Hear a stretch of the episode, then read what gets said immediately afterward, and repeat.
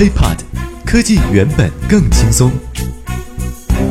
嗨，欢迎收听本期的 IT 大字报，各位好，我是华生。就在北京时间十二月二十九号，苹果公司发布了声明，就最近的 iPhone 电池事件向用户致歉。并且呢，对此做出澄清，进一步表示，为了解决用户的担忧，苹果决定从二零一八年，就是即将到来的元旦啊，从二零一八年的一月开始，持续到十二月份，对于过保的 iPhone 六或者是其之后的，比方说 iPhone 六 S 啊、iPhone 七、七 Plus 等等的这些手机型号，电池更换费用将会从原来的六百零八元降到二百一十八元，并且呢，也将会在明年年初。推送一个新的系统更新，那么使得用户能够更加清楚的了解自己的 iPhone 的电池健康状况。因为苹果公司之前呢已经表示过了，说在这一次事件当中啊，有些用户。啊，对苹果感到了失望。那么在这里致以非常诚挚的歉意，这是苹果官方的一个表示。但是关于故意延缓旧款手机运行速度这一问题，苹果也再次强调说，我们苹果呢从来没有，也永远不会通过任何的手段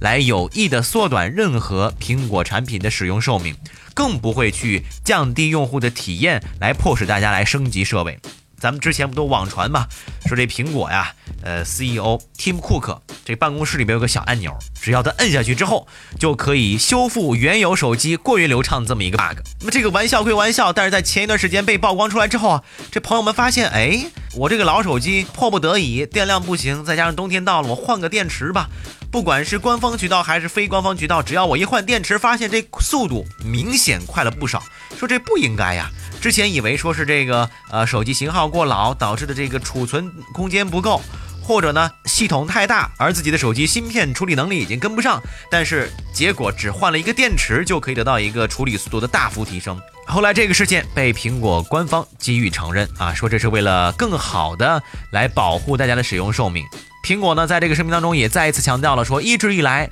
苹果的目标都是创造备受用户喜爱的产品，而且尽可能延长 iPhone 的使用寿命，正是其中的一个重要一环。所以，为了防止 iPhone 的电池老化所带来的意外关机，苹果呢，大约在一年以前推送的在 iOS 十点二点一当中就包含了这么一项软件更新。那么它的目的就是用来改进峰值负载下的电源管理。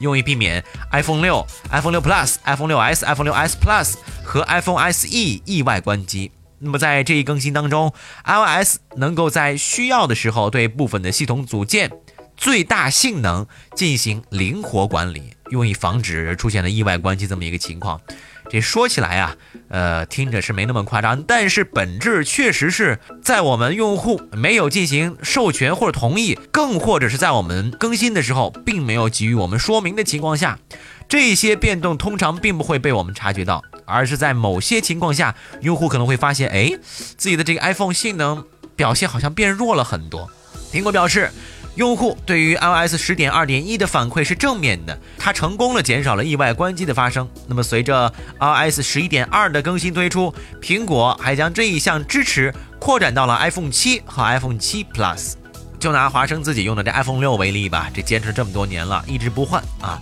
呃，目前呢，第三方的维修机构，反正我自己咨询的啊，这电池的更换费用大概是一百五到两百元。我是。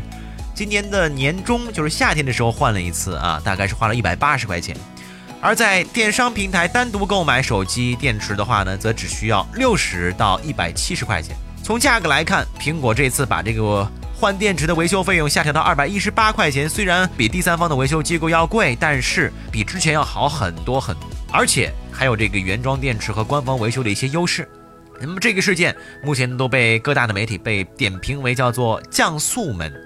苹果的降速门事件愈演愈烈。十二月二十一号，苹果首次承认了他们为了保护旧手机意外关机而给 iPhone 处理器降频之后，有美国用户向加州地区法院起诉啊，他们指控苹果公司在推出新机型的时候，故意令他们的旧手机 iPhone 手机变慢。而根据国外媒体的报道，韩国通讯委员会近日也正式要求苹果公司就限制旧款 iPhone 性能的指控作出解释。再加上最近苹果的股票下跌，虽然马上就要突破万亿大关了，而且呢，相关专家都比较看好苹果公司他们的股票能够突破万亿大关。然而，市场就产品方面，不少分析师已经开始看跌 iPhone 十的销量和前景。再加上这一次降速门对苹果公司的影响，尤其是形象方面的影响，无疑是雪上加霜。OK，以上呢就是本期 IT 大字报的全部内容了。如果想和华生取得更多的交流，可以添加我的个人微信，就在节目简介备注当中。我们下期再见，